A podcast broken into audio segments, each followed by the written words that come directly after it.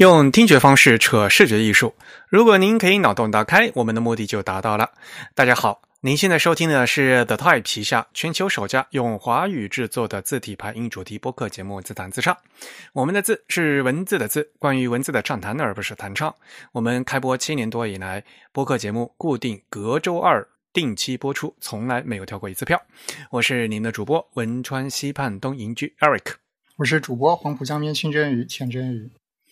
虽然在荔枝 FM、网易云音乐、还有小宇宙、Spotify 这些平台上面呢，都能收听到我们的节目，但还是强烈的推荐大家使用泛用型的播客客户端来收听自弹自唱。毕竟我们是一档独立的播客，而不依赖于任何一家平台。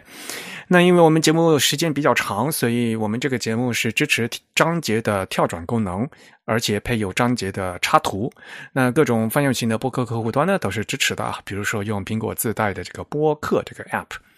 但是好像小宇宙到现在还没有支持啊。我们主张的地址呢是 the type 点 com，欢迎大家与我们交流与反馈啊。推荐是用邮件的形式。那我们的邮件地址呢是 podcast at the type 点 com。Podcast 的拼写是 P O D C A S T，The Type 的拼写是 T H E T Y P E。还是那句话啊，如果大家喜欢自弹自唱呢，欢迎加入我们 The Type 的会员计划。因为我们这个播客只有声音没有图像，但是如果您加入我们 The Type 的会员呢，每个月将收到我们精心制作的呃播客通讯。那里面呢，你有这个我们播客的扩展阅读，这样呢，您就可以一边听播客啊，一边看我们这个通讯里面的图文。欢迎大家加入。那有关会员的详情呢，请登录我我们的网站的 type 点 com slash members 啊，请注意是一个复数的 s。那会员的费用呢是每个月的四英镑啊，相当于三十块钱人民币吧啊，给我们主播一杯咖啡的价格。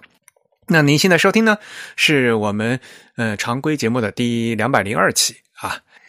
我们的四月份的这个会员通讯呢，嗯，已经在四月十八号的那个周二呢发给大家了。啊，那因为我们四月份的这个会员系统刚刚啊重新上线啊，就是刚才我说的那个 the type become slash members 啊，那有时候那个会员系统还在抽风，一开始那个有部分新会员好像还没收到，所以呢我们又赶快啊又重新嗯整理了一下，那补发了一些，但是呢礼拜二那天都应都应该已经发到了啊，如果呃大家没有收到这个四月份的会员通讯的话啊，请及时和我们联系啊，可能看一下我们后台再查一查啊。呃，给大家带来一些不方便，还我们在这里表示歉意啊！我们尽量赶快把这个会员系统呢给它弄好。我们小伙伴也在后面啊，非常努力的在赶。嗯，然后呃，有一位四月十九号就有一位听听听众朋友发来一条这个邮件，他说：“主播您好，这一期的会员抽奖又没有抽到我，哈哈哈哈哈！但是抽提到的字体。”纸牌很想自己买一份，不知道怎么样才能够得呢？呃，当然，这个从季节反映的，我们的这个抽奖是公平公正的，是吧？每期抽奖都是我们正义主播抽的，是吧？所以他这个可以买到吗？在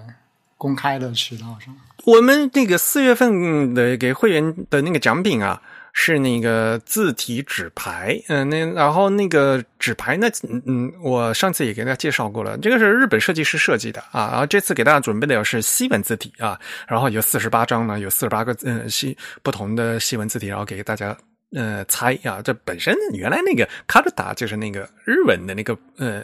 猜纸牌的那个游戏嘛，对吧？那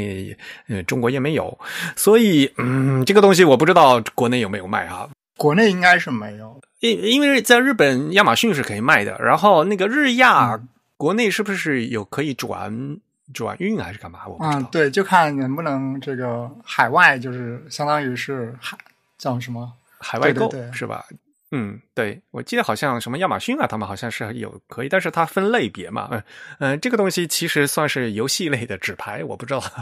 怎么 怎么。Anyway，在日本的话是非常容易买的，在国内可能就不太好买，要不然我去批发几打回来。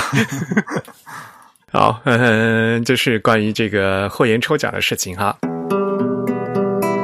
接下来跟要让大家提。条消息就是这个新闻啊，关于这个汉仪的第五届字体之星大赛的截稿啊，大家别忘了哈，这个第五届的字嗯字体之星大赛的设计大赛截稿日期呢是在二零二三年的四月二十八号。嗯，大会的这整个的日程呢是四月二十八号截稿，然后五月份呢进行作品的评审啊啊，大概要拖到要嗯要经过几轮嘛，然后到六月份呢才会公布奖项。我也知道大家肯定要到到最后啊磨到最后的这个截稿日期了，在。先给它打磨的最漂亮，以后呢再来交稿哈。嗯，那这次大赛其实我是嗯在去年嗯，因为这个呃前年了啊，因为中间有一个疫情呃，这个启动的启动的时候是二零二零年的十月三十号啊。你看现在二零二三年了，有一个疫情的感觉，都好像都是 过了一大半了。呃，在那之前的话，就是我。给大家做了一次的那个，给就是在通过汉仪的平台嘛，嗯，做了一次这个直播。因为这期大赛的投稿的样章是我帮汉仪做的啊，就是无论是投哪个组啊，就是这个一定要理解这个样章是怎么做的啊，这个模板啊，大家从网上下载要按照这个模板去做。啊，里面有参赛用字，然后呢，这比赛的这个模板啊，中文组、西文组应该怎么样做啊？里面那一共有多少页？每一页的要求是什么啊？大家一定要根据，呃，这个就是参赛要求了啊，一定要看清楚啊，然后再进行排版，要不然的话，嗯，评委就是看不出来呀。就是有时候，特别是中文组的话哈，如果你要。要是相和那个正文相关的话，你一些一些东西，比如说字面啊、字框啊这些东西，你最基础基最基础的东西你都要弄好，要不然的话，我们评委看起来是实在不容易看的啊啊！这个给大家一个提醒啊。呃，四月二十八号的最后截止啊，希望大家多多努力啊，我们也是非常希望期待的看到大家的好作品。好，接下来我们是不是从一条这个听众反馈开始说呀？我们四月十五号有条听听众反馈，真宇主播你帮念一下。啊，行，啊，是一位叫做钟毅的听众写来的这个邮件，我直接念一下。它的标题是“会员求助 Adobe Illustrator 里面复合字体中文字体的使用方法，请教 Eric、真宇两位老师，你们好。”冒昧打扰了，非常喜欢你们的播客，让我系统的了解学习了字体设计的一些很专业的知识，受益匪浅，非常感谢。也刚充了 The Type 的会员，以表感谢。这次给两位老师发邮件是有一个问题想请教：AI 里面复合字体中文字体不能选用的解决方法。这里我先说一下，我之前是这样解决的。逻辑上是想通过修改字体的某种属性标签，让 AI 软件误以为这款中文字体是日文字体。所以在摸索测试之后，发现，在 Glyphs 二里面把 Code Page Ranges 这个，这应该是一个字体的属性值吧，里面勾选了 JS 斜杠 Japan 的属性，然后输出字体，这样 AI 复合字体就能选上这个中文字体了。比如附件里面我修改过的字体文件，但是最近当我用 Glyphs 三这样去操作去修改思源字体的时候，发现它们本身就已经勾选了。啊，这里有个括号，括号里面是 Code Page Ranges 里面勾选了这次斜杠这片的属性，但是 AI 里面复合字体还是不能选。然后我看到广玉老师提到的立向成老师这个解决方案，但我发现这个帖子已经被删掉，找不到原文了。这里他给了一个呃 URL，同时还给了一个截图，应该是应该是当时这个教程里面的这个 一个截图。最后他还有一句话，所以是不是可以冒昧恳请两位老师做一期这个问题的节目？这个问题真是困扰了咱们国内设计师很久的一个问题。天下苦，复合字体不能用中文字体久矣。再次感谢两位老师，祝你们越来越好。署名是中义。好，感谢这位中意听众朋友啊，也是我们的会员哈。那他为什么后面最后一句话要用这要用橘红色来写？呃，他有他有几句话，他有两句话都用这个橙色高亮了一下，可能是突出重点，表达他的强调吧。好吧，他是四月十五号发的邮件吧？对吧？当天我就刚好刚好我在电脑前面，所以我就给他回了一封信啊。中医你好啊，AI 里面的那个复合字体不支持中文，阿杜比官方啊明确说了很多次啊，呃，那个功能是给日文用的啊，我也给阿杜比说了很多次，无果啊，这深层次的原因是众所周知的原因，那我就不展开了。所以最简单的办法就是用 InDesign 啊，我的播客会员通讯就是用 InDesign 的复合字体制作的，嗯。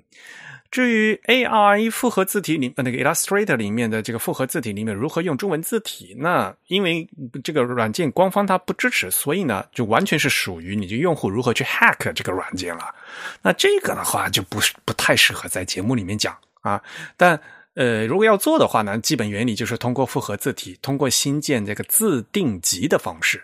具体方式有很多，呃，立项城的那个方法我没有试过，但是你可以参考啊。你刚才说那个链接没有办法打开，我帮你从 Internet Archive 里面翻出来，转成 PDF，你可以去看啊。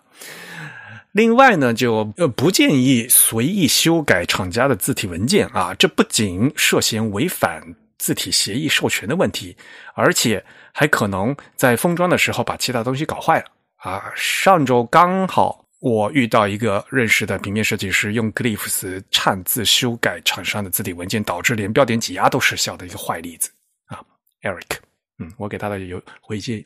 嗯，邮件回信就是这么多，所以呢，其实呃没有直接帮他的帮上他的忙，不过他好像有呃还是回一封信说感谢在百忙之中的回复啊，也感谢您对修改字体带来的建议，再次感谢，嗯。真宇，你有用那个 InDesign 的那个复合字体吗？呃，InDesign 我以前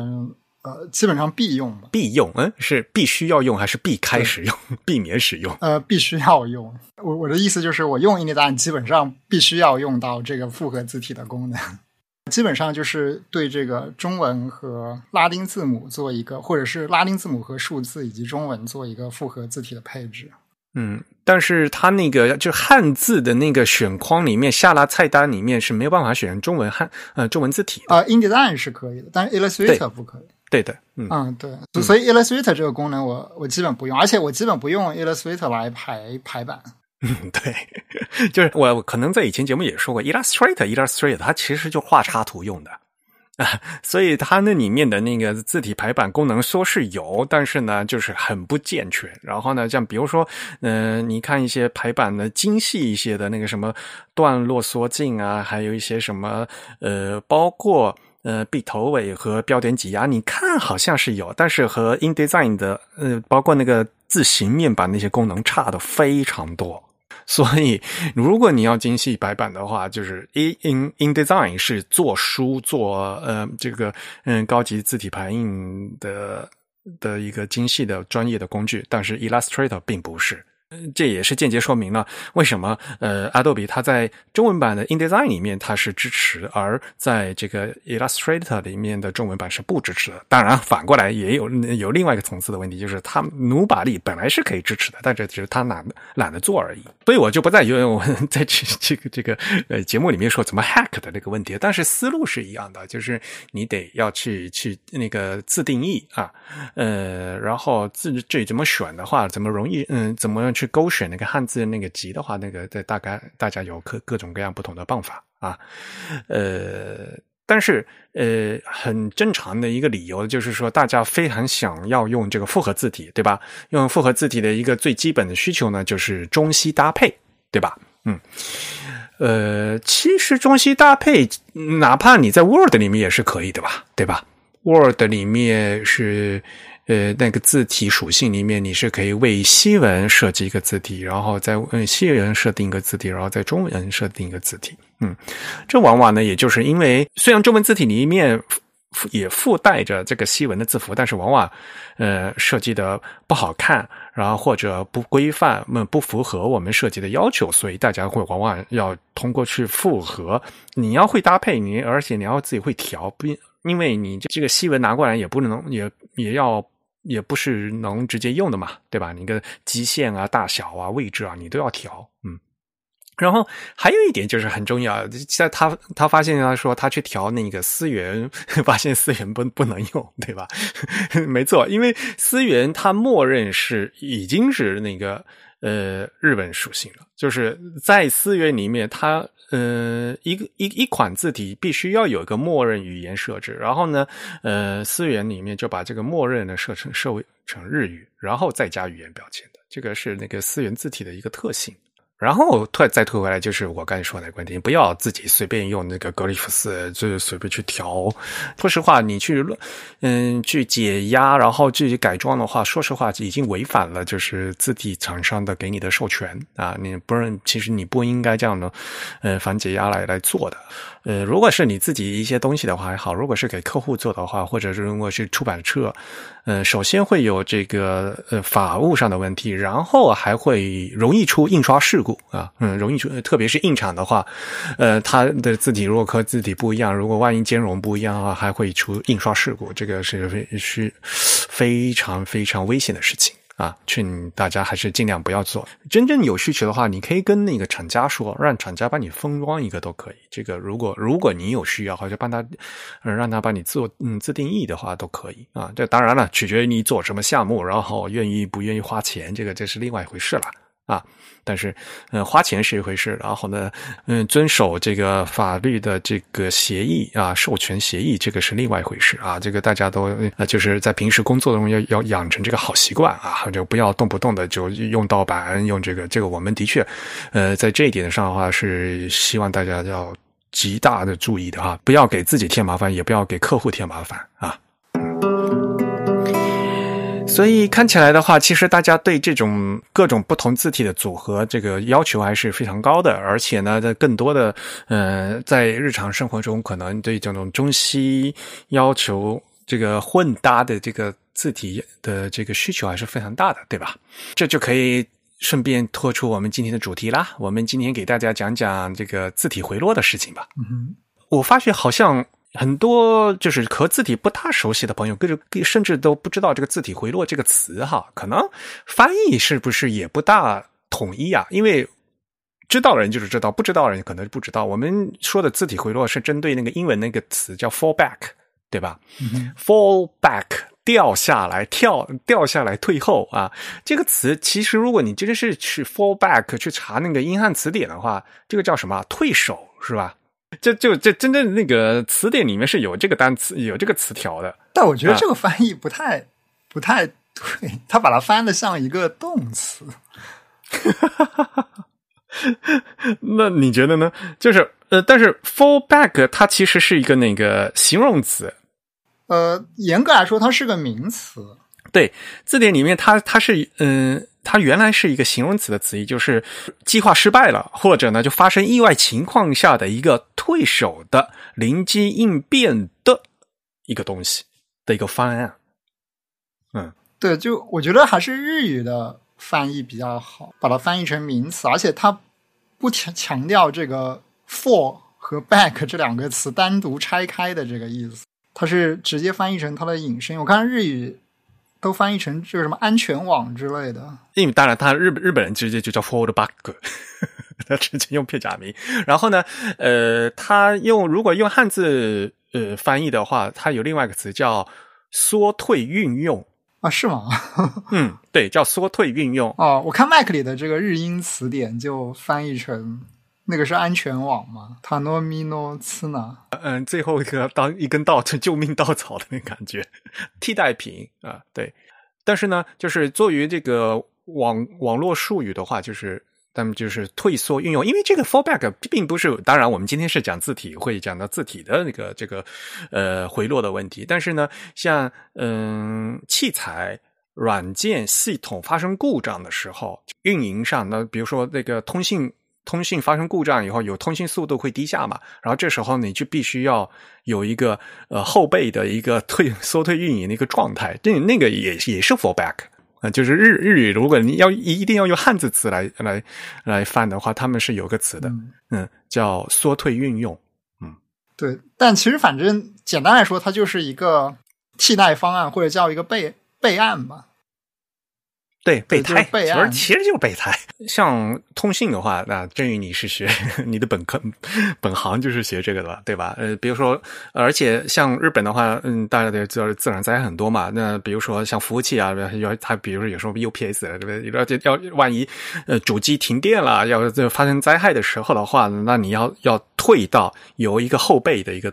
的一个状态来进行运营啊。所以呢，fallback 的它其实意思就是，其实它是没有办法像真正的主机那么运行的正常情况下运行的那么好的，但是就是勉强能撑个场面的意思。呃，虽然不能算是非常好，但是总比没有好的这样的一个最后一个兜底的一个方案啊。对，其实有一个近义词叫 last resort，就是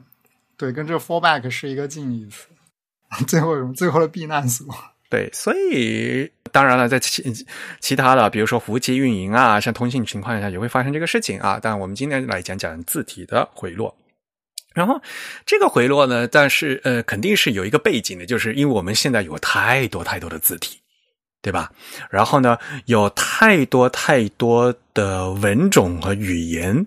所以才会有回落啊。如果你这一个东西的话，你就没没什么回落了。你你一个东西就完了，你就掉下去了，对吧？我们这有备胎，就是因为你有很多，你有很多个东西，然后呢，那你就是要把一个主要的放在前面。然后如果这个主要的不行了，然后万一发生什么意外情况了，或者这个东西不不能用了，哎，你要拿一个备用方案，那有个备案给它给它顶上去。嗯，所以呢，你要备很多东西。然后要分主次，要有优先顺序，对吧？所以呢，你要让这个 fallback 这个回退的这个机制，嗯，机制发生作用，首先你要备好多东西。第二，你要为这么多东西，然后做这个优先顺序的安排。嗯嗯，那么这一点就是很简单的，像我们现在所有的这个，无论是操作系统还是各种各样的机器，我们现在全是多语言的。对吧？然后呢，每呃五多语言多文种，然后每一个语言文种里面呢，我们都还会有各种各样的 locale，就是所谓的这个 locale 中文叫什么？嗯，区域偏好啊，区域偏好，嗯，本地化的这样一个设置，对吧？然后这个可这个设置呢，可可以是嗯整机的设置，也可能是用户局部的设置，而且甚至可以在现在大多数的操作系统里面，就不仅是。用户层面上还可以，一个用户对不同的 App 进行不同的优先顺序的设置。我可以把我的机器，嗯嗯，整个 OA，嗯，整个操作系统设置成中文。然后呢，我但是呢，我我用的其中一个软件呢，我打开来，我可以让它呃优先用英文，对吧？这样我都可以设置。现在那安卓可以那样设置的吗？呃，手机操作系统不是很确定。iOS 是就就是凡现在十六是肯定是可以的，就是分 App 进行这个偏好设置。啊啊，对，嗯啊，是这个功能。对，原来只是一个系，呃，一个系统的一个用户的话，只能是有一个偏好嘛？啊，那对吧？Android 好像没有听说过有系统级的这种方案，但是如果要实现的话，可能 App 内部是可以自己来实现的。iOS 的话，以前是有些系统、有些 App 是自己有嘛，然后现在呢是系统级的都都已经接接接过去了。所以你在系统的设置的那个多语多语言与地区里面呢，然后里面又可以自动在呃再添加。为各个 App 在设置，不过其实我不是很确定，就是 Android 可能新的版本里也会有类似的功能。不过我已经很久没有接触过 Android 的真机设备，是吧？好吧，对，早前的话，大家实现类似的功能都是在 App 里面用自己的方式去实现的，但是现在可能会有这个系统级的方式去实现了。嗯。然后呢，我们今天讲这个字体回落嘛，所以呢，就是先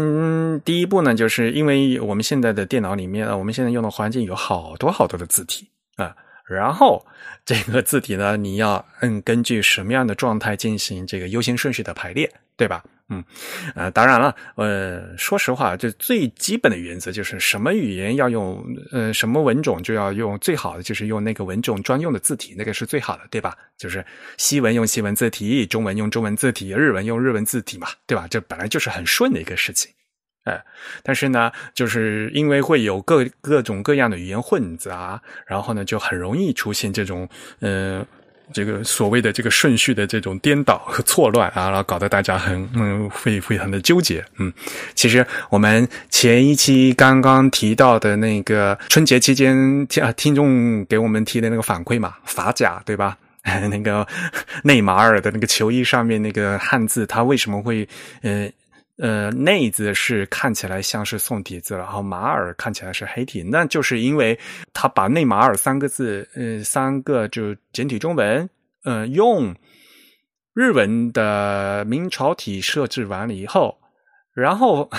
呃，日本明朝体没有办法显示马尔这两个简体字，系统呢就在这样一个非正常的情况下，紧急调用了所谓的字体回落的机制，也就是今天我们讲的重点。啊，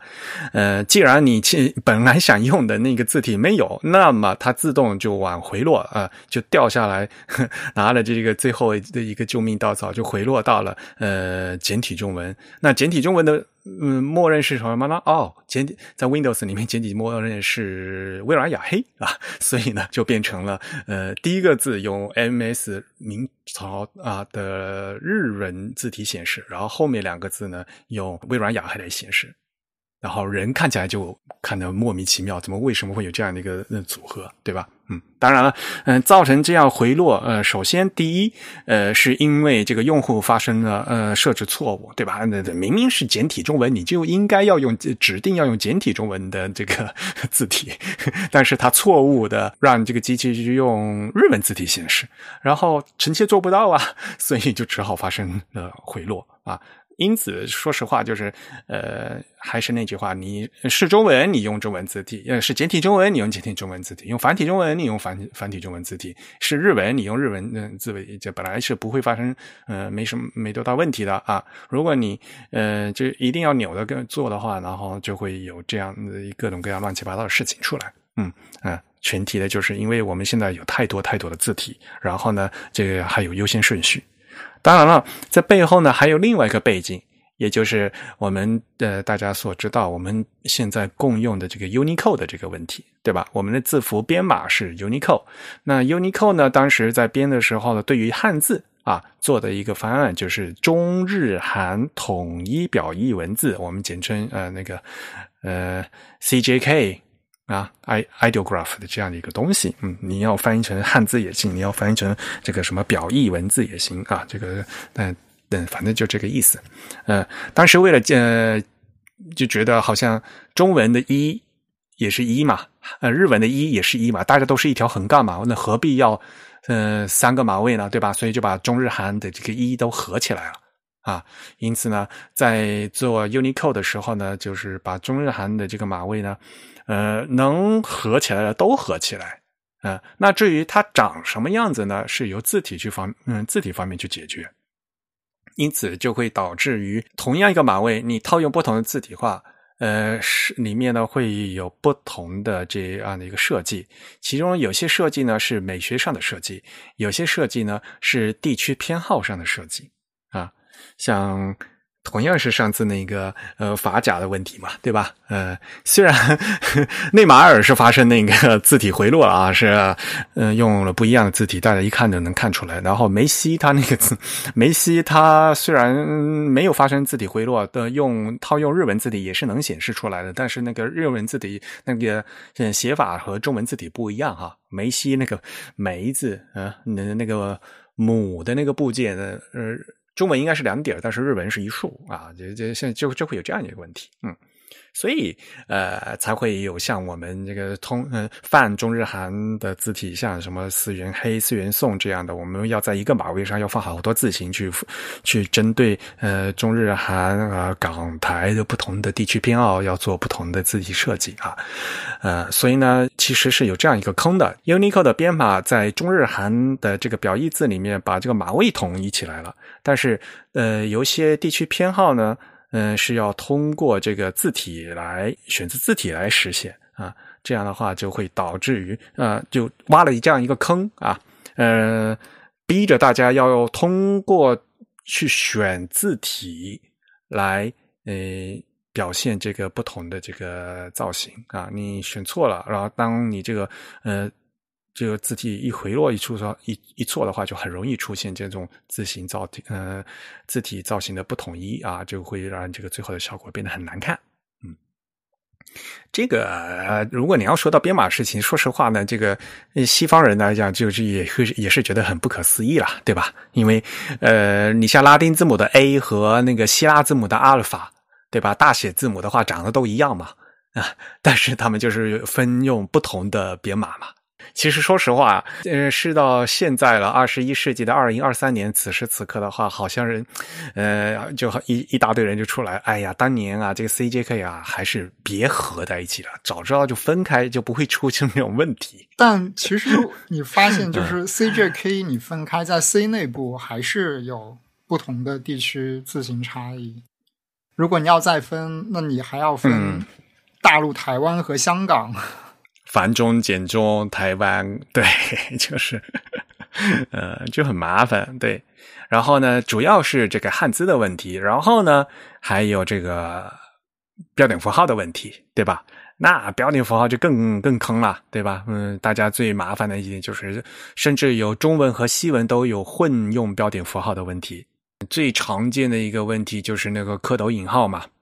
呃，中文横排的时候用的那个蝌蚪引号，其实用的是那个西文的那个状态啊，就是和西文用的那个双蝌蚪引号是同样一个引号啊。这也是呃，当年在知乎上讨论为什么中呃，他们有些包括我在内的很多人就提倡用这个蝌呃，放弃使用蝌蚪引号而改用直角引号的一点，就是用直角引号的话就可以避免。共用码位的问题，然后只要引直角引号的话，肯定是用中文字体的啊。然后呢，就直接用中文字体、中文排版的这套系统来接管。你用这个西文引号的话，就很容易发生这个各种各样的字体回落，然后就会有其他问题。当然，呃，中西共用标点的话，对吧？呃，有好多。我们上次那个。开那个中日啊，开这个中呃 C L 嗯 C L R C 的时候，就是中文排版需求的时候，也有人提出这样的一个建议吧，是吧？是让我们在文档中要把那个中新闻共用标点给给它列出来。嗯，那个你写了是吧？郑宇主播，嗯，应该还没有吧？我们好像只是讨论了一下。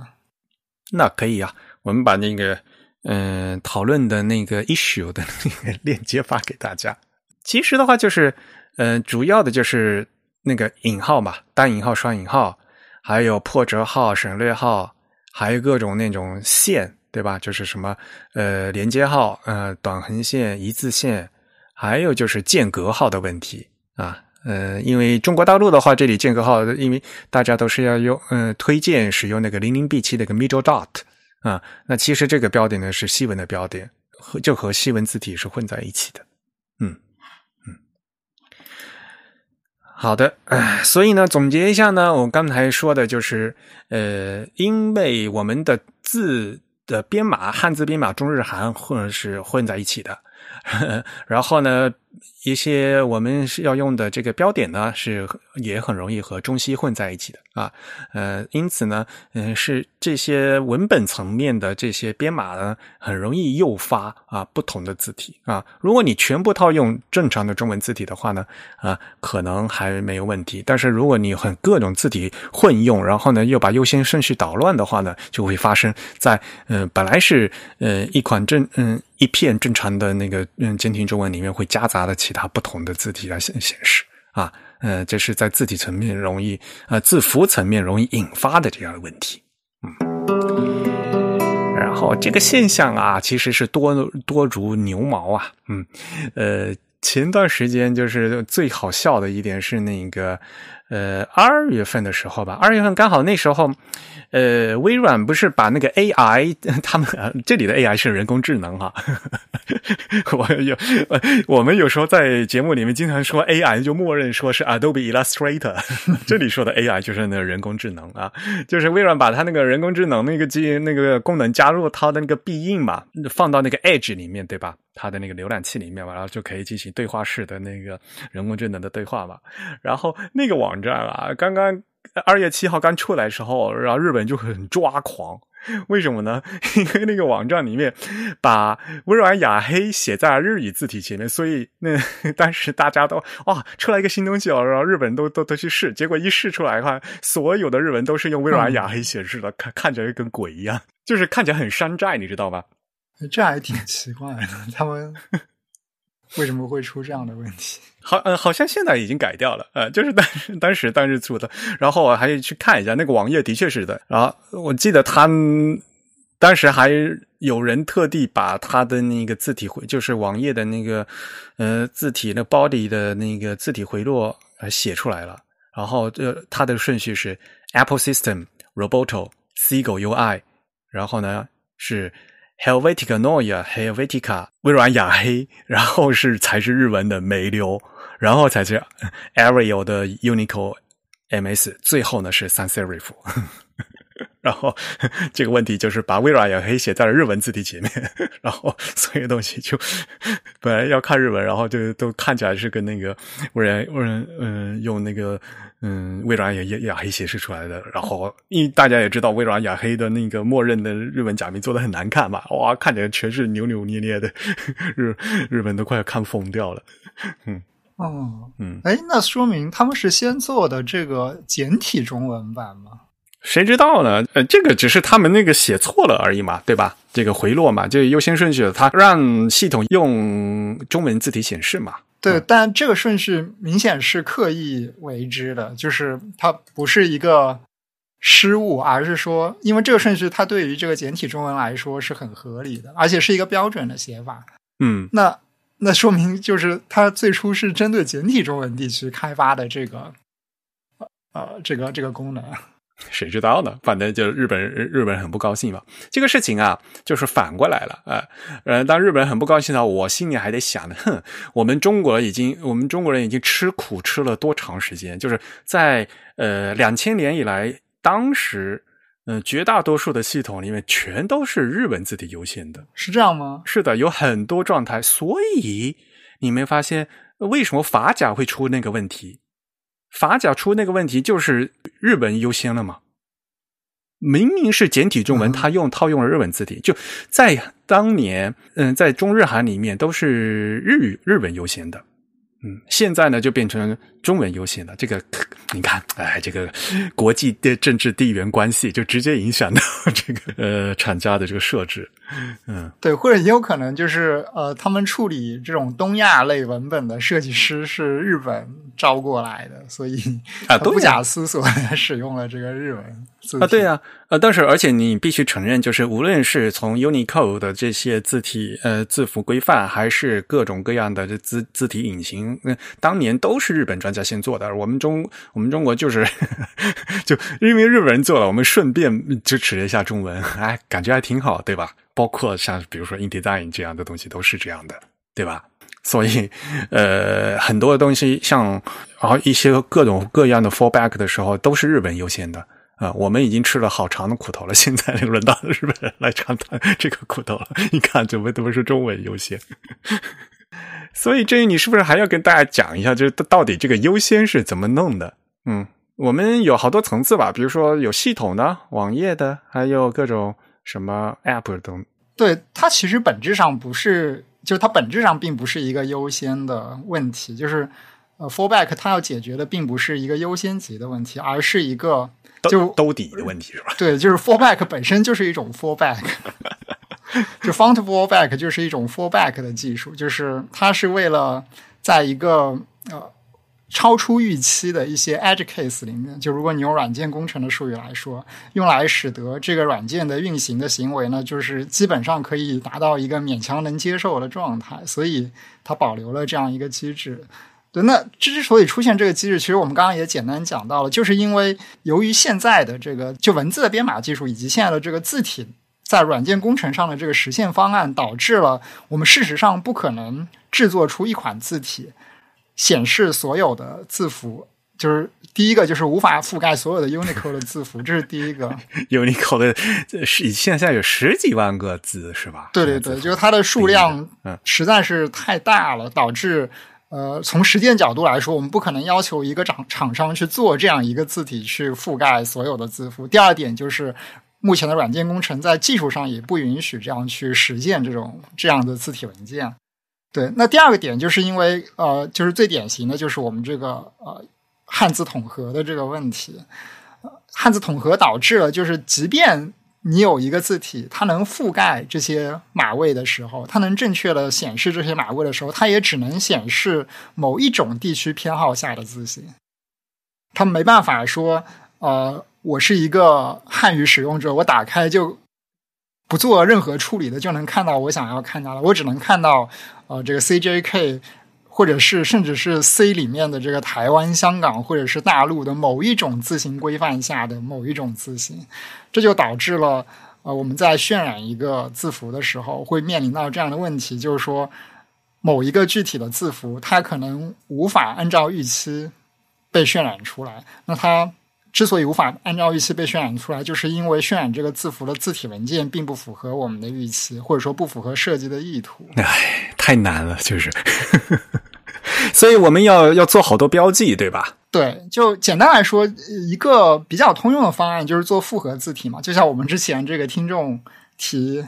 那个来信提问一样的，就是其实他在工作中也遇到这样问题，就是你在很多场合，你其实都是要复合字体，你需要把几个字体拼接起来，然后才能显示你想要去显示的那些文本，这是一个。最为通用，实际上也是一个最为实用的方案。但是由于这个复合字体不一定在所有的场合下都好用，以及同时还有这个汉字统合的这个问题，所以导致呃，你单纯用复合字体不可能解决所有的方案。那针对汉字。统合的这个问题，就是你至少需要告知这个软件，或者是告知你的这个渲染引擎，你想要选择某一种地区偏好的字形，或者是你专门为它提供符合某一种地区偏好字形的这个字体文件，让它来正确渲染出你想要的这个结果。是的，你写一个汉字的那个中国的“中”字。这好，呃，电脑知道这是中字，但是电脑不知道你这个是汉呃简体中文的中，还是繁体中文的中，还是日文的中，都是中字，但是嗯，对，大家可能显示的会不一样。这个其实，在西方就是在用西文的时候，比如我们刚刚说这个什么阿尔法和 A 的这个问题，其实他们也类似的，但是他们分开编码了嘛？对，就他们的解决方案就比较暴力嘛，就是。干脆把它们认为是两个不同的字，但在汉字上，这个方案至少实作上并没有这样去实现。而且，如果我们想象一下，也会发现其实会产生其他的新问题，比如这个你在这个中文内部，你就你就也有这个地区差异，那你怎么去处理它？你难道还要再搞出一套来？也很麻烦，对。而且就是因为汉字数字很多嘛，因此就当时就觉得，哎，那汉字这么多就。全部认同，该认嗯认为是一样的，该合的就就尽就尽量合了。西文的话是不出没有那个问题的，他们就能分的就都开都分开来，大家各自有各自的 区块然后呢，你做设计的话，只要用同样的区块就行了。只有标点符号是合在一起的嘛，对吧？所以西文那些标点符号也是乱的，有 有些语言用的这个标点，有的语言用的那个标点，也不一样。对，所以针对我们刚刚提到的这些问题，就是字体的这个 fallback 是，或者说我们叫字体的这个回退回落，它是一个解决这个问题的一种比较具体的方案。简单来说，就是呃，我们刚刚说到复合字体，那复合字体的思路就是你找一堆字体文件，然后把它们拼起来。使得它能够去显示更多的字符，并且如果你这个字体文件选的合适呢，那它就有可能渲染出更符合你预期的这个渲染结果。那字体回落它做的就不是这样一个拼的过程，就是它先把可能用到的字体都给它找出来，并且按一个顺序排好。然后当我一个字体排在第一位的时候，我会优先去使用这个字体尝试去渲染一个字符。如果它渲染不出来，那么我再用下一个，如果不行再用下一个，就是用这样一种方式实现了一个所谓的 fallback 的机制。所以你要层层堆叠，个兜底兜底再兜底，呃，总比呃显示一个豆腐块要好吧？对吧？与其显完全显示不出来，呃，但是至少我能显出一个样子，让你能把这个文章读出来，而嗯不至于显出一个豆腐块儿对，其实豆腐块也是它的一个 last resort，就是我实在没最办法了，后一个只能告诉你这里有一个东西，但我没有渲染出来。对，呃像这种情况的话，当然了，呃，大家平时在最常用的就各种这个系统啊，这个大家呃，无论是 Windows 还是 Mac 还是 Linux，以及什么安卓、iOS 啊，在就大家系统里面，它肯定会自有自己的一套的，对吧？呃，而且大家也知道啊，系统本身它系统自带的就有好多字体，呃，现在的系统也都是多语言支持的。嗯，那这样呢？你比如说，呃，你在设置用户的时候，有用户偏好啊，用户偏好的语言和地区设置的时候，你就可以选。比如我可以选加拿大地区的法语，可以选择呃美国的英语啊，可以选台湾地区的中文。嗯，这个地区和这个语言和这个文字的是可以分开设置的啊。而且这不是一一对应的关系啊，同样是法文，你可以你可以选加拿大的键盘，也可以选法国的键盘啊。同样是中文，你可以你可以你是可以用仓颉来仓颉来输入，对吧？你可以选择用什么粤语拼音来输入，你可以选用双拼来输入。然后你显示的话呢，呃呃，那怎么显示？这时候用的字体呢，默认的字体是什么？系统首先给你预配一个，嗯，然后。碰上没有办法的话，然后再根据各种这样的情况，它每一个情况、每一个地区，它系统都会预配好一个，先拿去用，发现没法用了，然后再退回用其他的东西来显示，对吧？但是系统这个东西的话，那嗯，因为系统已经预嗯预配好了，首先开发者你只能用这嗯去调用这个系统预配的这个 API 也就完了，一般用户也没办法弄。对吧？一般用户只能选通过选这个语言来选掉这个东西，你不能去修，没办法去修改这个系统预配的那个默认设置。现在大部分系统也都也有那个安全性的问题嘛，也不让用户去改嘛。呃，对，就是大家常用的这个桌面操作系统以及手机操作系统，基本上。都不怎么提供官方的方式让你去替换系统字体。当然，开源的操作系统相对来说自己去修改会更方便一些。其实我们就会发现，很多 Android 手机它往往有一些第三方的 App 会提供一些功能，让你去替换整个，就相当于像换皮肤一样的，换这个系统皮肤一样的去换字体，换的面目全非，是吧？嗯，它传统的哈，那安卓有一个那个 XML。文件是可以整个换掉的，是吧？呃，Android 里面有一个 XML 的配置文件，就是它用来配置，嗯，整个呃，简单来说，我们可以把它理解成它配置了一个 fallback 的 list 嘛。那个我都不呃不不敢乱写了，改了。大家可能没有意识到哈，有时候把系统字体换掉，你整个系统都不能用。比如说，当年如果你把这个 Mac 系统你把 Helvetica 删掉的话，整个系统就不工作了，你知道吧？很多东西都它它会崩会崩溃掉的。所以系统东西，我觉得大家还是不要去碰比较好啊。它之所以把它封起来，也是系统把它关起来，不让你用户来改，就是因为它不想让你乱改。这个可能会涉及到系统运营安全性的问题、稳定性的问题。所以呢，现在就是看系统会给这个用户有多大，嗯，多大的那个自由度嘛？对，给多少个开口嘛？原则上，呃，现在无论是 Mac 还是 Windows 啊，这些一般的这些操作系统或者手机的系统，都会让用户去选呃地区和语言。但是你一旦选了这个以后呢，那就默认的就这样子，就是会有很纠结的地方。就比如说我自己。我自己的这个 iPhone，我的手机，因为我生活在日本，所以我把第嗯第一语言换成日语了。由于我这样的话，我必须在我自然而然会看到很嗯需要看很中国的东西，以及比如说在用在一个日文界面里看一个中文东西，往往这时候呢就会发生 fallback 东西，看了一个这简体的 嗯简体中文东西是用日日语这个字体显示的啊，看起来就特别那个字大大小小多多少少的那感觉，那没有办法啊。没有办法改，嗯，呃，对，这个其实就像我们刚才说，因为 CJK 它汉字统合了，它没办法只是从这个 Unicode 的码位上去区分你现在这个字是被用到哪一种语言，以及甚至具体到哪一种地区的，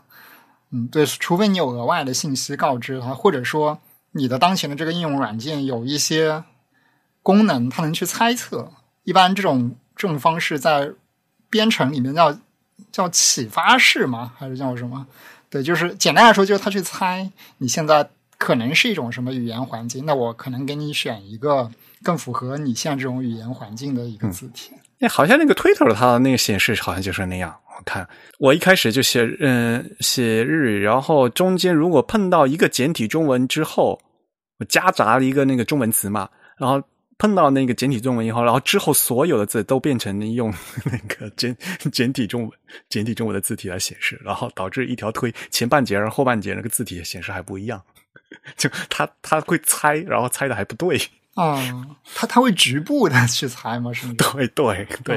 嗯，那因为他有探测到一些词，就对对对，因为 Twitter 它会对每一条 tweet 去试图分析这条 tweet 是什么语言的。嗯，这样一方面它可以对这个字体做一些优化，另一方面也因为它它因为集成了这个 Google 翻译的功能嘛，翻译对它它要自动翻译的话，它得知道这个原语言是什么，它才能正确的把它翻译成目标语言。嗯，也就有时候它连原语言都猜不对，就是 对，因为其实你 分析一段文本它究竟是什么语言，很多时候并不是那么。简单的一件事情，特别是我们现在这个国际化的环境下，你这个语言都是混着来用的，所以就导致了自动分析是很难。嗯，哎呀，别说机器了，有个人看起来都很难。然后像咱们这样说话，一一句话里面会经常加英语和加日文这样的说出来，真真太难为了。嗯，对，嗯。所以呢，嗯，对于 App 的开发者来讲的话，那我们其实最只能说一句，那系用用系统 API，你们就用力去调系统 API 就完了。呃，然后对于用户来讲的话，其实你可能也没什么好，呃，没什么，嗯，没能做的，对吧？嗯，能让你做的，你就只能做那个，其实不让你做都疯掉的，你没什么能做的，嗯。嗯，真正我们更多的呃碰到这种字体回流问题，其实是在网页设计上比较多吧，因为这个 CSS 的这个嗯这套机制还是蛮有意思的。呃，对，实际上就是说，呃，现在还在。考虑或者能接触到所谓的字体回落的场景的，通常都是开发者，嗯，或者是设计师。而网页的话，由于它的这个 API 的暴露性比较的广泛吧，可以这么说，就是它允许用户也去操纵这个网页的一些设计的东西。我们知道，如果你用一个软件，比如你打开这个 Office 软件，你说我想把这个软件里面的某一些。字或者是某一些样式自己做一些修改，这个难度是非常高的。你甚至需要一些逆向工程，去从这个二进制源码中去做一些什么复杂的修改，你才有可能实现去更改这个软件 feature 的一些能力。但是浏览器不一样，因为浏览器它发送到客户端的只是一些 JavaScript、一些 CSS 和一些 HTML，它们甚至都是一些人类可读的文本。同时，浏览器它一直保留了这样的功能，就是说，你可以在我的这个浏览器的客户端，去很方便的覆盖这些东西，或者是去很方便的开关这些东西。那我们知道，现在的这个网站它其实也是一个 App，但是它这个 App 基于了这样一种技术去实现，就导致无论是用户还是设计师或开发者，都有比较大的这个空间去灵活的操纵，说我上面的一些内容或者是一些。样式要被显示成什么样，其实就是给了大家一个去修改它视觉设计的这样一个很方便的接口。然后这个 CS，嗯，大家知道吗？就网页设计里面内容是用 HTML 写，对吧？然后这个样式的话是 CSS 来做。那 CSS 的这个字体的话，它就就是一个典型的，就所谓的这个有具有优先顺序的这样的一个 fallback 的一个过程，对不对？啊，对，往往呢，就是嗯，在在选这个字体，嗯，所谓的 font family，对吧？所谓的字体家族的时候，最最后你要写一个，比如说写个 serif，写个衬线体之类的，然后最后写一个 sans serif，嗯，之然后在之前啊，你可以优先选啊，嗯，把这个你想要的越写在越前面，它会优先调用，对吧？然后呢？逐字的往后退，退号，最后就退到这个系统能用的东西。嗯，现在那个 CSS 的那个 Font Module 是 Level Three 是推荐的，是吧？Four 的话，现在是什么成熟度啊？Level Four 的话，在这个 spec 上还是一个 working draft，对，但是 Level Four 的很多特性都已经被广泛在使用，对？吧？嗯，Three 的话已经是劝告了，我记得好像就是已经，嗯，嗯，就是推荐了，嗯，recommendation 了，嗯，啊了，Level Three 是是一个业界标准，Level Four 还不是，对。然后所以就会有一些就不同的写法吧，对吧？对，是因为它里面涉及到了一些很高级的字体设置相关的功能，那些功能应该还没有被完全实现，但是其实也有很多功能已经被实现了。第四集的话还只是草案吧，对吧？那是不是给大家讲一讲，就是呃一些早年的最佳实践？其实，在 CSS 里面写这个所谓的写这个 font fallback 的一个列表，它最常见的，或者说它它唯一能让你操作的这个地方，就是这个 font family 的这个属性。那你在这个属性后面写的这个 value 这个赋值，它允许你写一个列表。那这个列表里面，你写合法的字体名称以及 CSS 定义的一些它所谓的叫 generic family 的这样子的一些名称之后，你就能实现，就相当于是自己实现一个 fallback 的 list。你告诉浏览器，你应该按照这个顺序帮我去依次查找这些字体，尝试用它们来渲染页面上的文字。如果第一个不行了之后，你再选第二个。就是通过这样一个非常简单的接口，呃，给了这个 Web App 的开发者以及设计师一个方式，去非常简单的配置这样一个列表。呃，这个本身非常简单，也非常自然，因为它是一个软件工程中非常常见的一个需求。但是它比较有意思的点就是，由于在早年的 CSS 里面，它并没有提供一个非常良好的实现复合字体的一个功能，所以有人发现，我通过合理的调配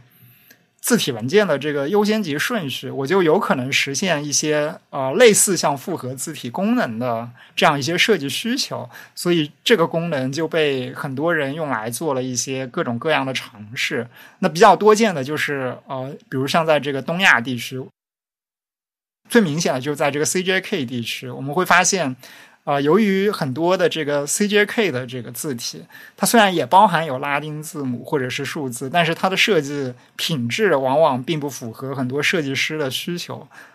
所以大家就利用了这个特性来实现了一个拉丁字母和 CJK 字体的这样一个 CJK 的。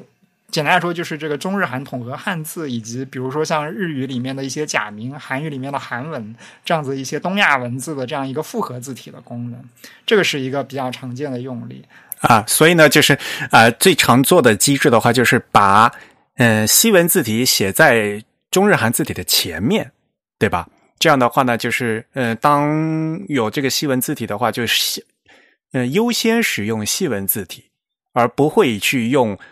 CJK 里面的那个细文字体了，呃，细文字体去用，嗯，这样呢，事实上达到的这个中西搭配的效果啊，只有汉字才用这个，嗯，CJK 的字体，就是这个所谓的字体回落机制后面的这些东西。因为如果你把，呃，你优先选用细文字体的话，它会发现没有办法显示那些汉字嘛。然后通过这样的一个 fallback 顺序回落的顺序啊，优先把西文放在前面，然后呢，通过回落再落到后面的中日汉啊，这是一个最简单的一个操作方式，对吧？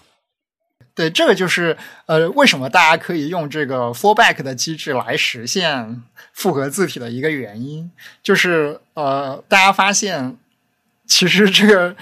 软件工程师或者说这个字体厂商啊，就是那些西方的字体厂商，或者说欧美主流的字体厂商，他们在设计一个字体的时候，往往只会设计那些拉丁或者是西文的，或者稍微大一点，就是西文的这个范围内的那些 glyph，而不会去考虑东亚的那些字符，所以。由于这个事实的现状存在在那里，导致了大家可以利用这样一个特性去实现复合字体。那如果说现在这个欧美的厂商 他们做字体的时候，把这个东亚的字符全都做进去了，那我们这个方式有可能就会失效了。对，所以这个是其实是为什么大家可以用这个方式来，其实它算是一个 hack 吧，就是能能用来 hack 这样一个原因。对，那呃，就回到刚刚这个问题，就是说呃。刚这个 CJK 这边的复合字体是一个比较常见的用例，也是我们大家可能比较熟悉的用例。那另一个用例，其实它的这个呃实现方式，就有点跟刚刚我们说的这个有一点点不一样，就是说它的一个使用场景，就是说，如果说我一个页面，我一个网页，它希望模拟这样一种效果，就是他在不同的操作系统的用户去访问他的时候呢，他都看到了这个字体都是当前自己这个操作系统中的那种默认字体的效果。他想实现这样一种效果，就是把这个网页显示的跟自己本地的那些软件或者是本地的操作系统的界面比较相近的这样一种效果的时候，有人发现也可以用这个字体的 fallback 的机制来实现它。那它这里使用到的一个机制，其实就是另一种机制，就是他发现不同的操作系统它安装的这个字体是不一样的，并且它们有可能是不重合的，也就是。，Mac 上有的这个系统默认字体，那在这个 Windows 上可能就没有，或者是在 Linux 上有的某一个字体，在别的操作系统上，基本上很多用户都不会去安装它，他们用的是这样一个特性，或者说这样一种事实的现状来实现的这样一个啊最后的结果。所以呢，他是是怎么写的呢？这在这种情况下，具体来说，就是你要怎么样去合理的安排这些字体名称的顺序。对这个的话，其实网上有很多资料吧，就是你去查一查，你用一个关键词去搜，这个词叫 “system font stack”，就叫就系统字体堆栈，系统字体列表。对，它其实也也是也算是一种 hack，或者是一种网页。网页编程的小技巧吧，就是它告诉了你，你去合理的安排这样这个顺序呢，你基本上就能在不同的操作系统上都能看到跟自己当前操作系统默认字体相近的这样，或者说是相同的这样一个显示的结果。对，但它其实做了很多预设，它预设了用户不会随便的去在自己的操作系统中安装。别的一些字体，同时它也预设了用户不会随意的将别的操作系统的默认字体安装到自己的这个不同的操作系统来。但这个预设其实并不是并不好，对，并不是完全安全的。就是说，它很很有可能在一些嗯情况下是失效的，并且这种失效你是没办法用来改变这个字体 fallback 顺序的方式去解决它。对，就很讨厌。像比如说，大家觉得好像是微软雅黑是 Windows 的嘛？然后呢，呃，Mac 是用平方嘛，所以呢，它在这个列表里面，它就把平方写在前面，然后微软雅黑写在后面。这样呢，Mac 可以提前，如果是 Mac 的机器的话，就呃可以提前用到这个平方，而 Windows 的机器一般不，嗯，不可能出现的，嗯，出现平方啊。所以呢，Windows 的机器来读这个列表的时候，它先读到平方，嗯，但是没有平方就会被跳掉。然后 Windows 会选择，嗯，就按照回落的机制选后面一个，那嗯就会选到这个微软雅黑啊。这是对于一般情况下是这样子的。但是，往往万一有些 有些人呢吃饱撑着，然后违反字体授权协议，他在自己的 Windows 上装了一个 这种平方怎么办？然后有时候就会乱，或者有时候反过来也会出现这样的机制啊。像好像日文的那个 Twitter 就是这样子，他把他在日文状态下把那个日文的 mail 写在了那个 Hiragido 的前面，所以在。Safari 看还 OK，但是在这个 Chrome 里面看 Twitter 的时候，日文它是用那个 Windows 默认的那个默认字的那个 menu 来显示，看起来就非常奇怪。就是我在 Mac 上看起来很奇怪，而且当然这还还看那个浏览器，就是 Chrome 它是听的，但是 Safari 不是这样子。对对对，这个复这个里面好复杂，就是大家机制还不一样。对，所以其实这种方式不安全，很多是。时候是会失效，比如说，为什么就中文来说，我们会习惯把平方写在微软雅黑的前面？是是因为现实上你更容易在 Mac 系统上看到平嗯这个微软雅黑的字体，而不太容易在 Windows 的系统上看到平方的字体。这个都是由现在这个业界软件的分发现状所导致的，并不是有什么科学的原理在背后。而且不是百分之百保票的这个东西，嗯，有时候还会出嗯不一样的效果出来。对，所以说，如果说你想从根本上解决这个问题，那一个比较可靠的方式就是你在这个客户端去检测当前用户的操作系统是什么，而这个检测方式在浏览器是完全可行的。我们用 JavaScript，甚至我不知道在服务端请求的时候是不是就可能感知到用户的操作系统版本。但 anyway，就是说这件事情是完全可行的，你是可以知道当前访问你这个网页的客户端，它究竟安装在什么操作系统上，那么你就可以为它专门配置一个啊、更加简洁，同时也是更加安全可靠的一个字体 fallback 的列表，用来去模拟它操作系统的一个显示效果。嗯，当然了，这一点呢，退一万步来讲，也是这个我所谓的网页排版很难的一点，就是有，因为你没有办法用一个稳妥的方案，然后呢解决完百分之百的效果。有时候你换了另外环境，换了一个机器以后，这这的它最后用的字体就不一样了啊。然后用的字体不一样，这个。东西对于长文排版是一个致命的，有时候有时候 matrix 不一样，它这可能行长也不一样，然后就就会掉出一个字，这样这样整整个就会串行啊，就然后会溢出啊，会有各种各样乱七八糟事情出现。嗯，对，所以为了解决这个问题，或者说为了想呼应这种需求吧，就是 CSS 在 Font Module Level Four 里面就给这个 Font Family 增加了一个关键词。或者说增加了一组关键词，就是你用了这种关键词之后，你就可以直接要求浏览器去为你调用一个跟当前操作系统配置相同的一个字体显示方案啊，就是那一那一套用 U 带 UI 的是吧？啊，对对对，它其实有简单来说能分成两组吧，一组是一个 UI 然后 hyphen 开头的一组，另一组它就叫 System hyphen UI。这样子的两组关键词。那 System UI 的话，就是调用系统用户界面的字体，对吧？就是最最最直接的，对吧？嗯。然后另外一些就什么 UI Serif、UI Sans Serif、UI Monospace、UI Rounded，如果有的话就有了。如果个我觉得几乎没有多没有几款系统会有 UI Rounded 的吧？嗯，那，App，嗯，苹果设备是有的。嗯，而且这个特性，我我不确定现在像 Chrome Chromium 内核有没有去实现它。我我之前我有一次试的时候还没有实现它。这 Level Four 第四级还是蛮高的。对，现在实现了，比如像实现 UI Serif 的，好像也只有 Safari 吧？对的，嗯，Safari 还是蛮积极的用这个事情。Safari 因为 Apple 它自己有所谓的 UI Serif，是的，就是 New York，它有这个 New York 这个字体，对。所以它比较有动力去展示它操作系统在这个 typography 方面的一些呃比较强的地方嘛，所以它会优先去实现这。像 Monospace 也确实有，因为它有 San Francisco 的那个 Mono 的。嗯，对的，而且就是在西文里面调用这个等宽字体，还是很多这个代码要所需有有刚需嘛，对吧？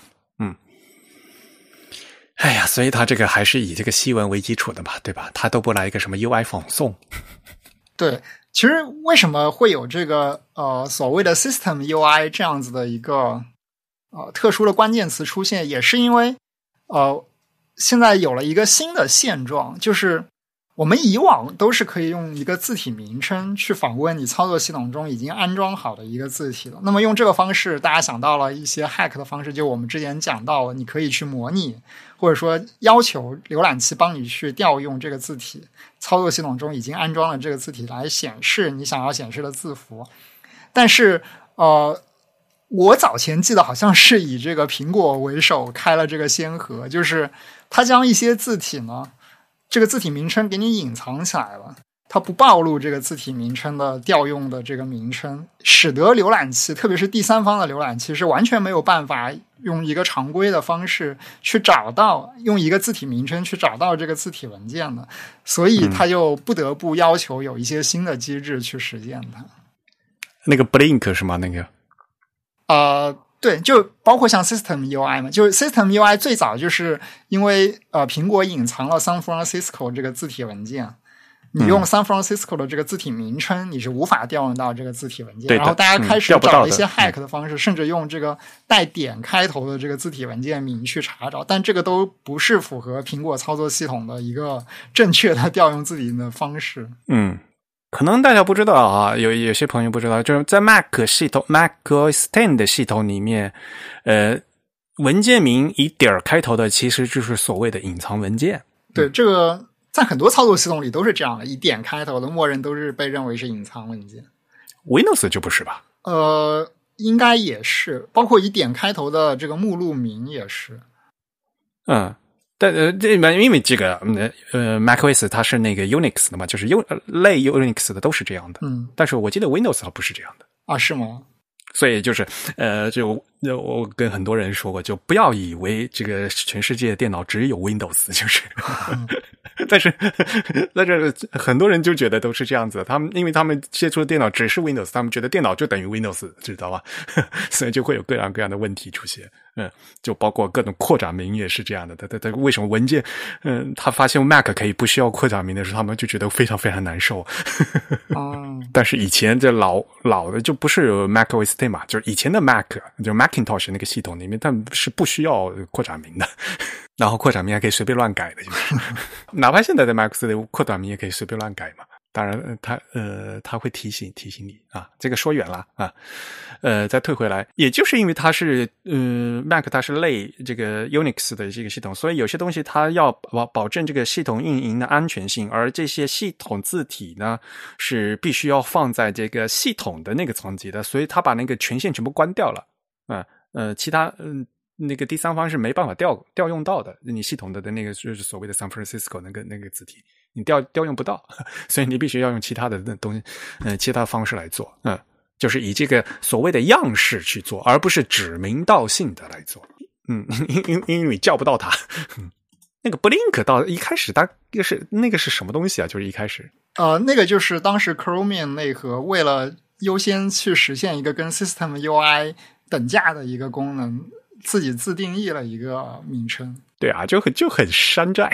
那个不灵不灵不灵的。对，因为当时还没有这个 CSS 的 spec 去规范这个名称，System UI 似乎是 WebKit 这边提出的。嗯嗯嗯。呃，我我记得不是很清楚了。对，然后 Chromium 当时自己实现的是那个叫 Blink 开的，因为 Blink 是它的这个排版引擎的名称。嗯，它原来是个渲染引擎，嗯，HTML 的渲染引擎嘛。哎呀，所以啊，就是很多东西你想用还用不用不到，因此呢，就是要用要用特殊的办法去调，嗯，会有这样的问题。所以，呃，对于我们网页的开发者的话，现在应该怎么办呢？现在的话，呃，规范来说，你就如果想要模拟操作系统的这个显示效果，你就可以用 System UI 这个新的 CSS 的这个属性值，你就可以直接的要求浏览器去。渲染你的页面文件页面的整个字体跟操作系统是保持一致的，但是这个保持一致只也只是在某种程度上的。我记得它并不是非常的完美，就是它没有呃，特别是在 Mac 上，Windows 那边我不是非常的了解，因为我们知道呃，我们刚刚也说过，特别是像 CJK 这一代的字体，那它是需要知道你当前语言的属性。也就是说，你你得至少知道我我现在渲染的这个字是一个什么样的语言，那我才可能给你找到一个合适的汉字字体来渲渲染你当前这个汉字，以免它的字形出现一些甚至上这个书写规范层面的这个错误问题。但是 System UI 这个属性值不同的浏览器内核的实现方式似乎并不是一致的。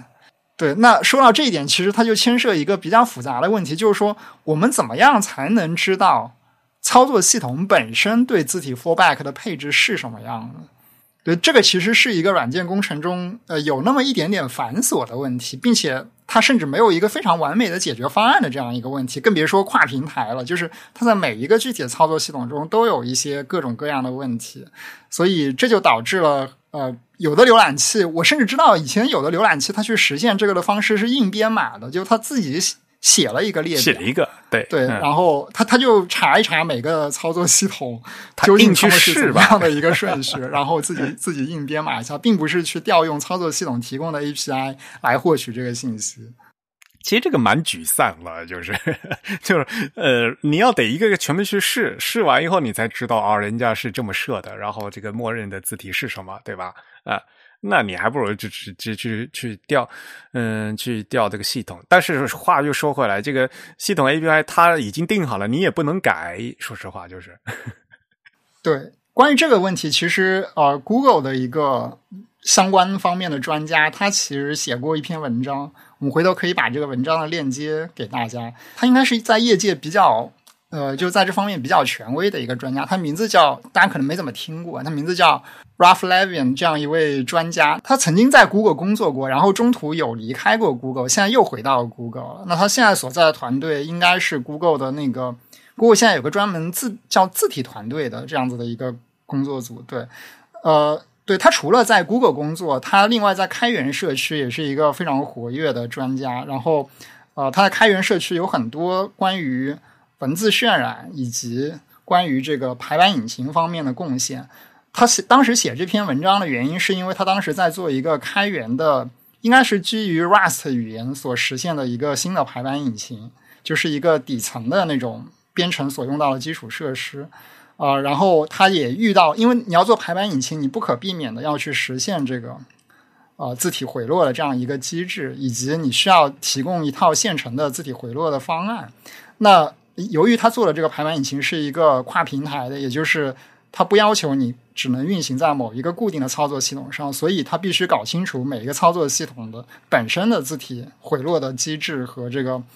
呃知道这个信息的方式是什么。那他在实现这个过程中，应该是踩了很多坑嘛，所以他把自己的经验做了一个简单的概述。那这个概述，呃，我看了一眼就觉得。非常的好，就是他其实以一个非常简单的方式，不但描述了他曾经自己遇到的一些问题，同时也给了我们了解，就是关于字体回落这样一个软件工程机制，在目前主流大家可以接触到的操作系统上，究竟是一个什么样的状态。这篇文章是二零一九年的哈，其实好像有些东西应该要更新啊，不过好像也差不多哈。呃，对，应该没有特别多新的变化，可能 Android 方面不知道有没有一些新的变化，因为 Android 好像在。二零二二年的时候，嗯，的新版本似乎是有一些在语言文字方面的一些新的升级。Mac 也改成 Core Text Two 了，但是嗯，不过原来这这个 API 还是嗯是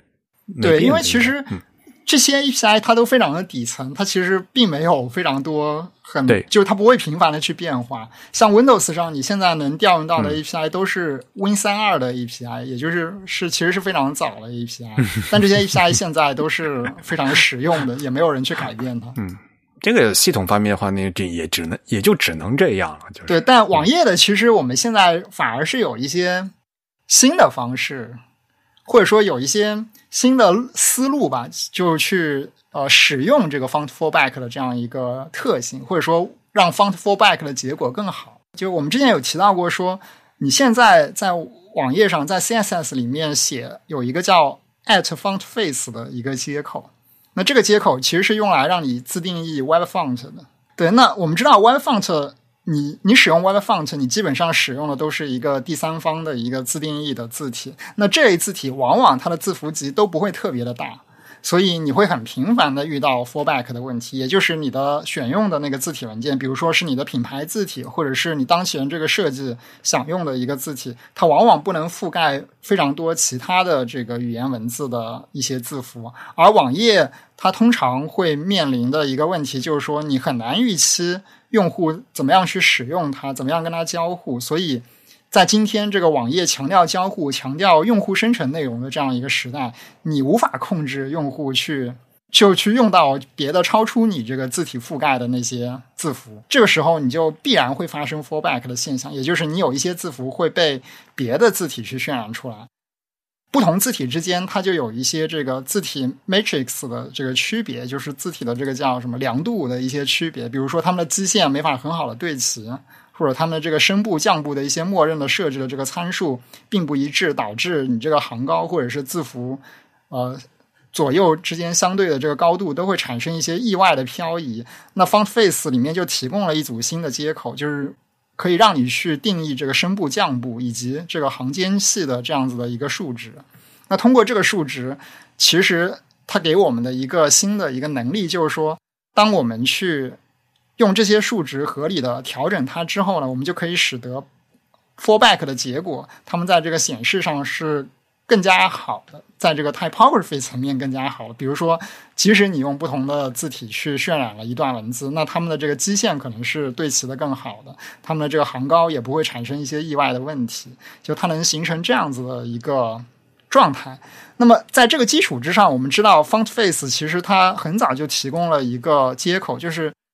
让你去为某一个 Unicode 范围之内的字符去定义一个 Web Font。对，所以结合这两个思路，我们其实就拿到了一个去定义复合字体的这样一种方案。这才是真正的复合字体嘛，对吧？你写，你得先有这个呃 Unicode Range，对吧？它那个就叫先把这个码位的这个范围写出来。这从这边到这一边，这个码位你用什么字体？对，你可以这样做定义组合了，这样可能就是会定义的比较精准一些。对，这个其实也是我自己以前在使用 InDesign 时候，我说我必然会用到的这个功能，就是比如说我在呃拼接两个字体，比如说一个西文字体，一个中文字体的时候，我都是需要去调整它们相对之间基线的位置，去调整它们的这个相对之间的大小。而这个事情现在就是通过 CSS 提供的一些接口，也可以实现一部分这样的功能。嗯，尤其是像。呃，这个中西混搭的时候，刚才我不是说了嘛，那个标点符号也是重灾区嘛，对吧？嗯，你那个引号怎么办的问题啊？呃，那个间隔号怎么办的问题？因为间隔号你往往用的是那个西文的码位，然后你又优先顺序用西文的话，那个点啊巨小无比，然后这时候呢，你可能就需要呃，就特别的用那个 Unicode Range 啊，去给把这些把这几个码位给勾出来，然后让它呢，嗯。不要去优先用这个西文的字体，而还是要用这个中文的字体，嗯，之类之类的。对，其实这个 Chrome 团队他们很早就写过一篇文章，他们近期应该又更新了这篇文章。那我们会把这个链接发给大家看一下，它非常直观的展示了，就是你合理的去调整一些跟字体 Font Matrix 相关的参数之后，你能看到。即使是通过字体回落所形成的不同的这个文字，它们的排版效果都会比原来有一个很明显的提升。比如说，它能很轻松的去解决一些常常遇到的这个基线无法对齐的这样的问题。哎呀，不过无论如何，就是大家在做的时候啊，还是要多测试这个东西的话，对吧？这各个各个情况，然后各个环境都不一样啊。配各个 locale 的时候，各个浏览器他们各个各家感觉都还不会，还是不一样，所以大家还是要多测试，这个没有办法。对，不过好在现在其实。Chrome 实在是太过于流行了，它已经接近 接近一个垄断的状态，甚至都已经有人开始，都已经有人要开始反垄断了，对的。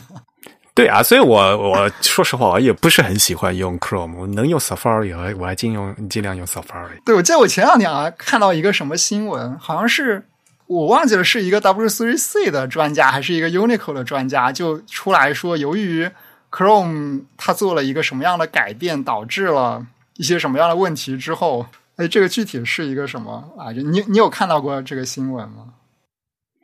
嗯，我不知道我看到的是不是你所说的那个东西，但是我嗯大概有印象，就是他要来反对 Chrome，对吧？对，就是因为 Chrome 最近它去掉了一个什么以前的 feature，这个 feature 是有一些兼容性的作用的，但他认为，嗯，使用这个 feature 的人非常的少。嗯，所以他认为没有必要再去再去维护这个功能。我我忘记具体是一个什么样的功能了，不知道回头能不能找到这个。好吧，这其实也引申出了一个问题，就是说，其实通过呃 fallback 的形式来实现一种，就来 hack 一种字体的复合字体的效果，它在软件性能上是会有很大问题的。对，这也就是我们一开始所说的这个，其实 fallback 其实就是一个备胎的关系。嗯，它说到底，它并不是一个正常的运营模式，它只是一个备胎，勉强能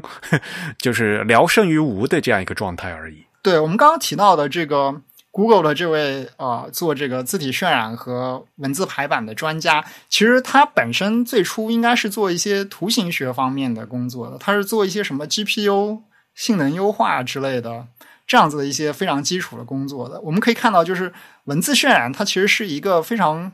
性能相关的一个软件工程问题。所以，就是在这个字体 fallback 的这个过程中，我们简单，我们也可以简单想象一下，虽然这个过程不准确，就是你可以想象，如果说我要去 fallback 一个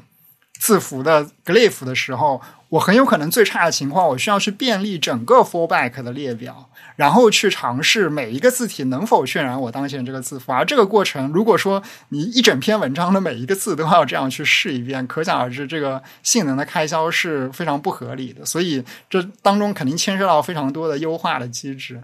哎呀，所以现在这个哎，网页的这个基嗯基础设施还，但但是你也大家也知道嘛，对吧？这个文字这也是文字字体，这些都是最基础的设施。里面要你要改进的话，也要必须要从这底层开始改嘛，对吧？差不多网页我们就说到这里。然后 有个完全不搭嘎的一个事情，其实是就是呃，emoji。Emoji 不是有那个文本形式和那个表情符号形式嘛？有时候显示不出来的话，会用另外一些。这这其实也是某种程度上的 fallback 嘛，对吧？这个以前我们在那个 谈 emoji 的时候，其实我们说过啊。大家如果有兴趣的话，可以翻回去我们那个第六十四期，六十四期，二零一八年的时候啊，因因为有一些符号啊，它是本来就已经定义是有文本，像比如说那些上下左右的箭头。啊，对对对，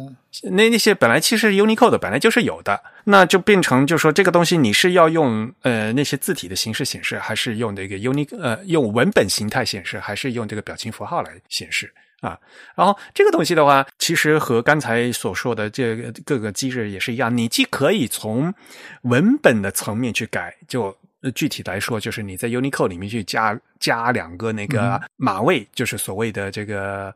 变体选择器。或者你去要去标，就像标注语言一样的，也因为 ISO 的那个四字母的文种代码里面定义了定义的两个语言标记，然后给标记成这个语言是是那个表情符号，这样的话就可以用。嗯，所以就是也各从各个层面来讲呢，你也可以进行选择。就像我们刚才说的嘛，你在 fallback 的时候，你选来选去没办法选的时候，你还是需要那个文本里面是要用语言标注去告诉，当这个是系统不知道这个 CJK 是用是哪个 CJK 字体的时候，你得先在文本里面标这一段是中文哦，这一段是日文哦，然后才会让这个渲染的地方呢，它比如说去提效啊，你你是日文啊，那所以我就用日文的字体去显显示。同样的，嗯，如果 你在文本层面你显示出来说啊，这一段是表情符号哦，然后呢，它就会用表情符号来显示啊，这个是这个语言标签的方式。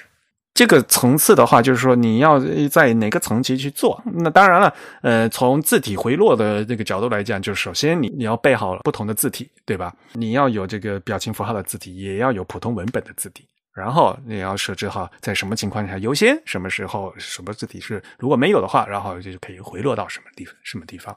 突然退回到这个文本形式，有时候会感觉很奇怪哈。那个那个什么箭头，那个什么呃三角形啊，什么那个黑圆圈啊，有时候 用普通的字体写在那个大小还不一样，看起来怪怪的那那样，对吧？然后呢，有时候呢，本来就是一个打在文本里面，你用文本形式显示一个一个勾一个叉就完了。结果呢，不知道为什么优先显示了那个用表情符号写，然后呢，表情符号那个叉可是一个红颜色的一个大叉写在那边，就看起来会吓一跳的那种。所以呢，这个也就是因为你那个字体回落，你个优先顺序没有没没有选对啊。这个其实呢，也是呃。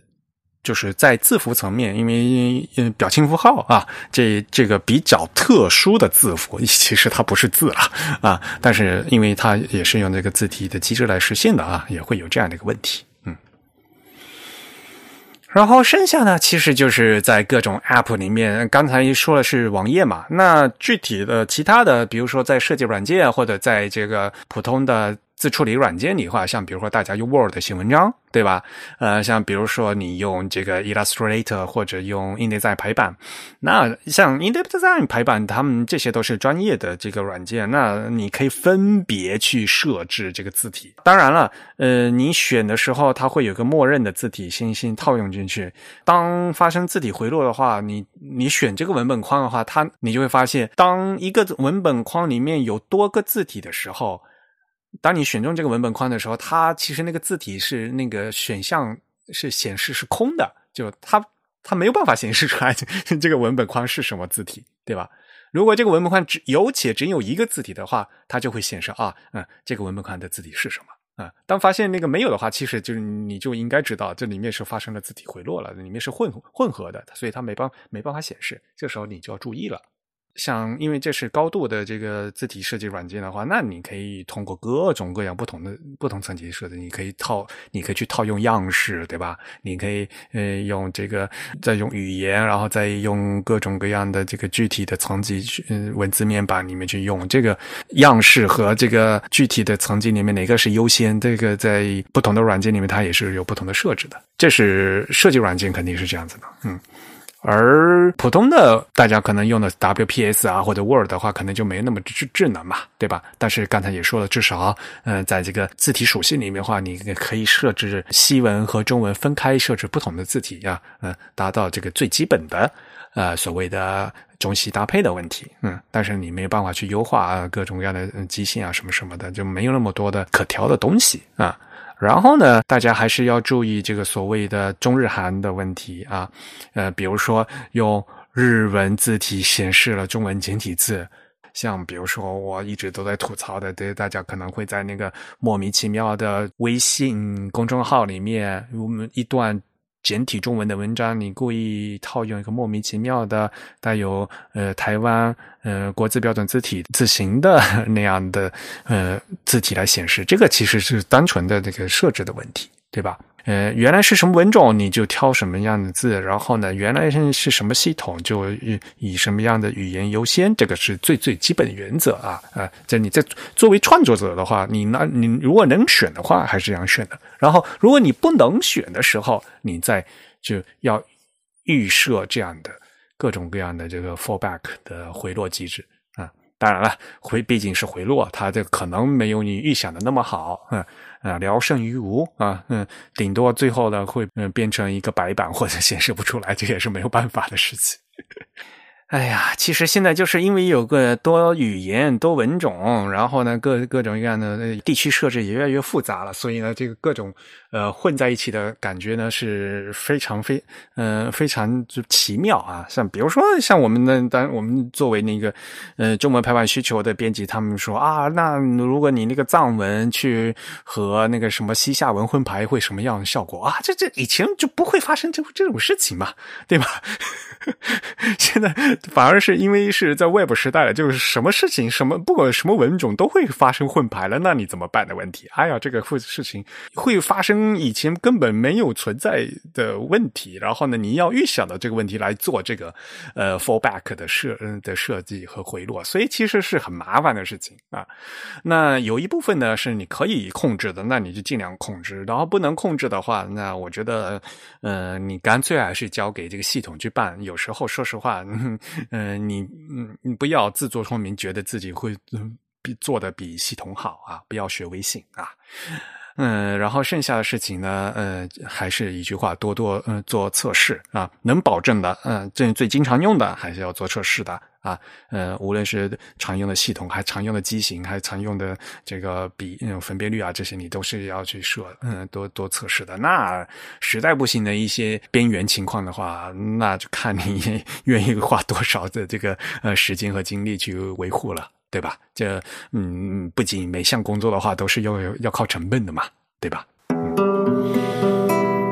好了，那我们今天的内主要内容就讲到这里。下面给大家现在介绍一下这个会员抽奖的情况。那恭喜 ID 为 Sojourn，我都不知道大概怎么念啊，S O J O U R E N 啊，Sojourn。说就连用日语的话就是的，这位会员获奖啊。那么本月会员的奖品，也就是刚才我给大家提到的啊，是日本的这个字体纸牌的新闻片啊，一一整套啊，是日本字体那个纸牌的那个玩法啊。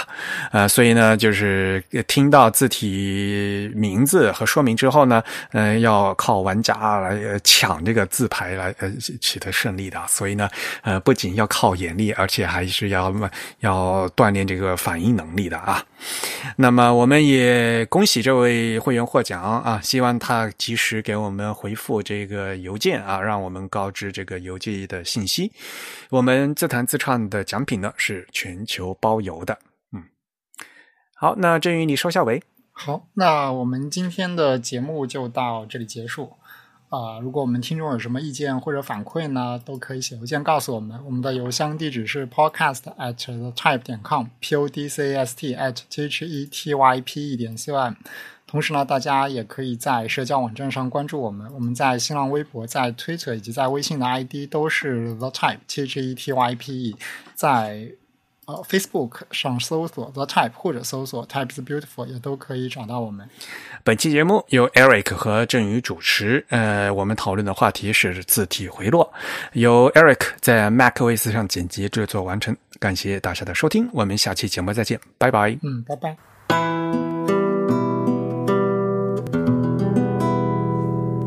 哎，你去看那个《灌篮高手》没有？呃，没有，你会去看吗？呃，不是很确定。呃，就我我不确定我会去线下的电影院看。啊、好吧，对，如果他哪天能在这个视频网站上看了，应该会看一下。嗯那个可估计要一段时间吧。我觉得他那个在正线上，在院线应该要放一段时间吧。没有，我感觉现在国内院线片都很快会搬到视频网站上。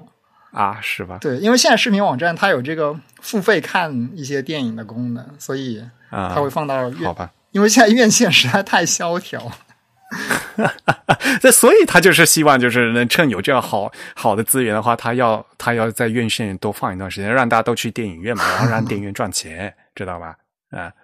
然后日本那就是因为现因前段时间疫情很萧条嘛，所以现呃现在很流行就是看呃在电影院进电影场的时候给每个观众发小礼物啊，哦，所以在日本就是很去去年年底就发嗯就开始供应了嘛，但是我是憋到一今年一月份才去的，因为一一月份发的那个礼物是那个安西老师的那个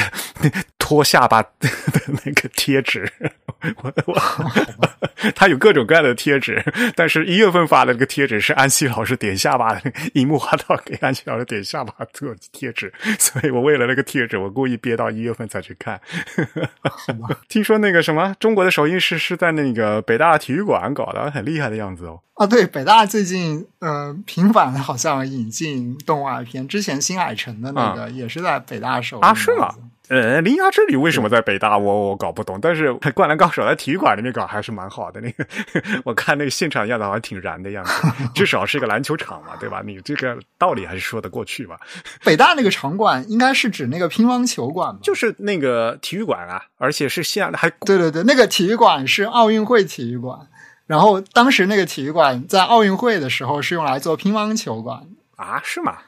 对，但后来它被改成了一个就是呃常规的体育馆，就是有各种场地。但当时它建造起来的时候是专做这个乒乓球赛的场馆。因为北大那个体育馆现在不是冠名了吗？就是